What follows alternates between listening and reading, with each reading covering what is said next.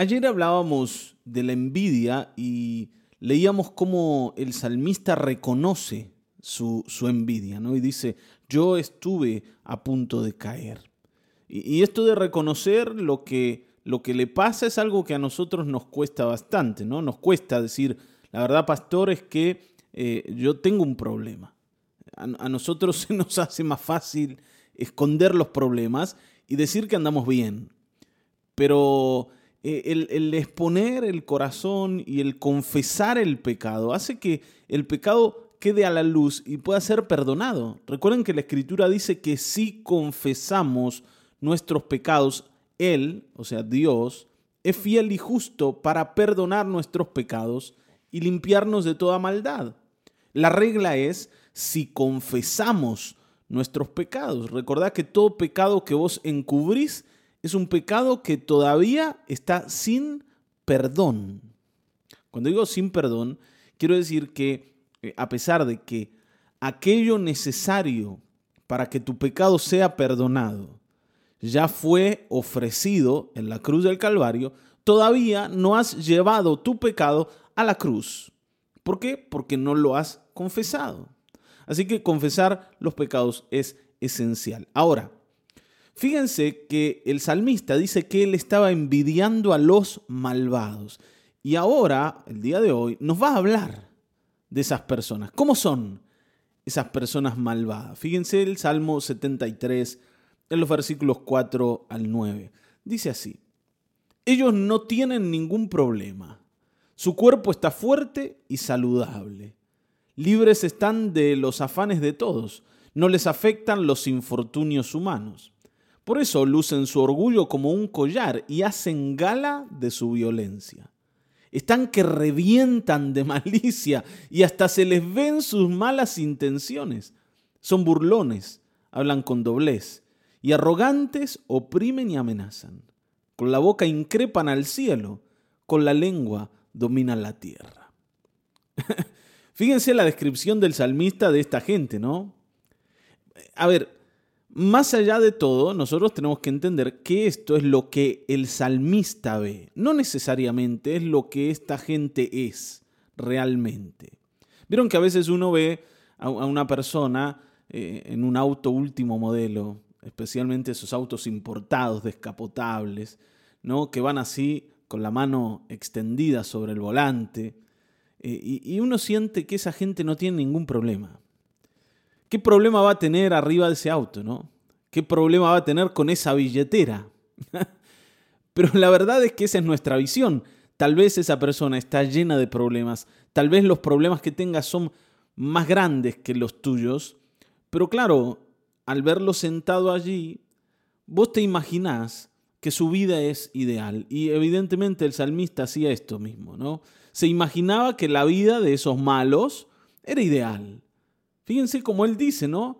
Su cuerpo está fuerte y saludable, no tienen ningún problema, ningún problema tienen. yo no sé la verdad, pero es lo que yo veo. ¿Por qué? Porque me comparo con ellos. Y yo que ando en un autito, ¿no? Una cacharra. me acuerdo cuando éramos niños, mi papá tenía un Citroën 13B y nosotros le decíamos al, al Citroën la cacharra. Entonces vos andás en la cacharra, esto lo he contado alguna vez, y, al lado tuyo se para un BMW y vos decís, la verdad, esta gente sí que no tiene problemas, ¿eh? Nosotros renegando con la cacharra. Y entonces te haces la idea de que vivir la vida que ellos viven e, es, ¿no? tocar el cielo con las manos. y no es verdad.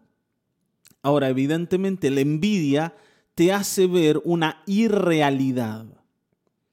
Y, te hace ver que ellos son autosuficientes, que no necesitan de nadie, que no necesitan del cielo, que ellos pueden eh, hacer todo lo que se proponen y, y, cumplir todos los deseos de su corazón.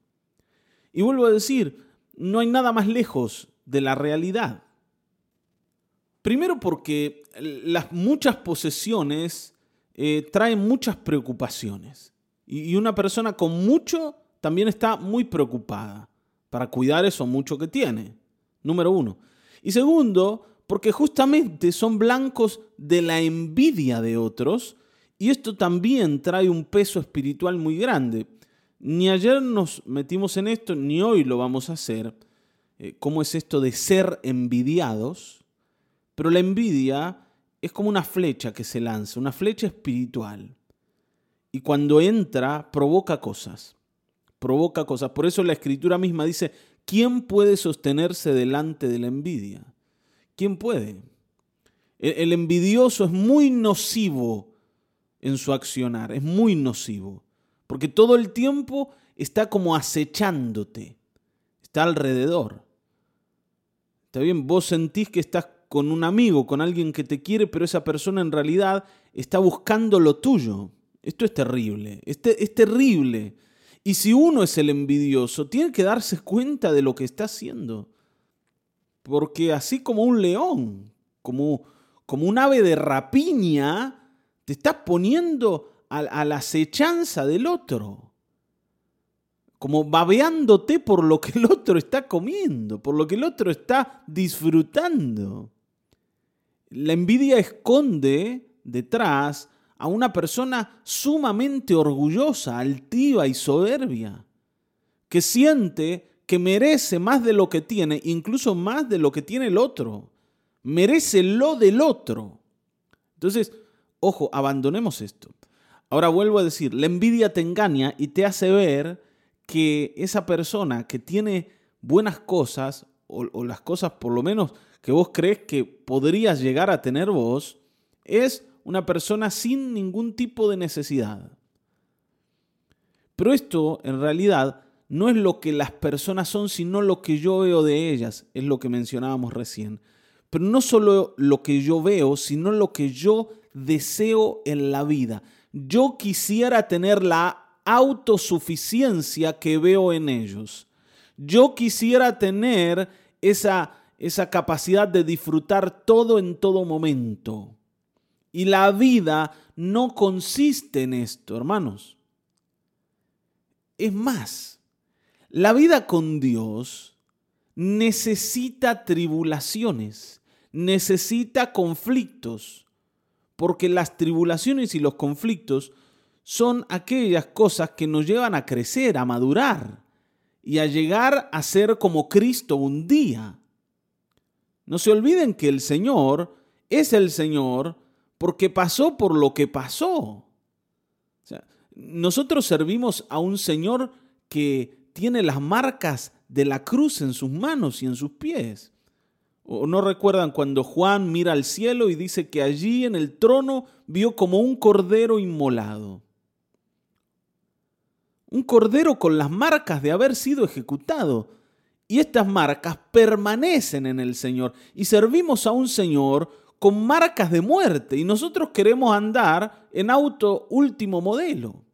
Ahora, si el Señor te lo permite, está muy bien, pero no podés andar entristecido en la vida porque no tenés lo que el vecino sí tiene, porque no es a esto a lo que el Señor nos llamó. Está bien, ¿no? Cuando yo miro al otro y, veo todo esto que el salmista está expresando acá, en realidad lo que estoy viendo es lo que yo deseo tener, no necesariamente lo que el otro es. De alguna forma, la envidia te pone delante un espejo y te, y, te reflejas en él. Está bien, ¿no? Reflejas tu, tu ideal en el espejo de la envidia. Y cuando vos ves tu realidad, que es diferente al ideal, te amargas. Hermanos, es necesario hoy salir de aquí y, poder decir, Señor, yo no quiero mirar más esto de esta manera. Quiero ver la vida como la vida es. Y quiero entender a qué me llamaste en esta vida, Señor, para no confundirme más. Amén, vamos a orar. Padre, en el nombre de Jesucristo, hoy te pedimos especialmente que nos libres de ser envidiosos, Señor. Porque el envidioso ve una irrealidad a su alrededor. Ve una ilusión cuando mira a su vecino disfrutar de las cosas que él siente que él debería disfrutar. lo ve en una idealización irreal y anhela la autosuficiencia que esas personas tienen, o por lo menos que él cree que tienen. Y nosotros no queremos esto, Señor. Nosotros queremos mirar a Cristo, porque lo de Cristo sí es para nosotros. Porque por donde Él pasó, nosotros vamos a pasar. Por el dolor, por el sufrimiento, y allí vamos a ser sostenidos, y de allí vamos a ser levantados. Y vamos a salir de allí maduros, un poco más parecidos a nuestro Cristo. Padre, permítenos entender de qué va la vida, cómo funciona la vida, Señor, en el nombre de Jesucristo. Te pedimos esto, que el pecado de la envidia no nos engañe para hacernos caer. Y te pedimos, Señor, no ser nosotros los que hagan caer a otros a través de la envidia. En el nombre de Jesucristo, amado Dios, amén, amén, amén.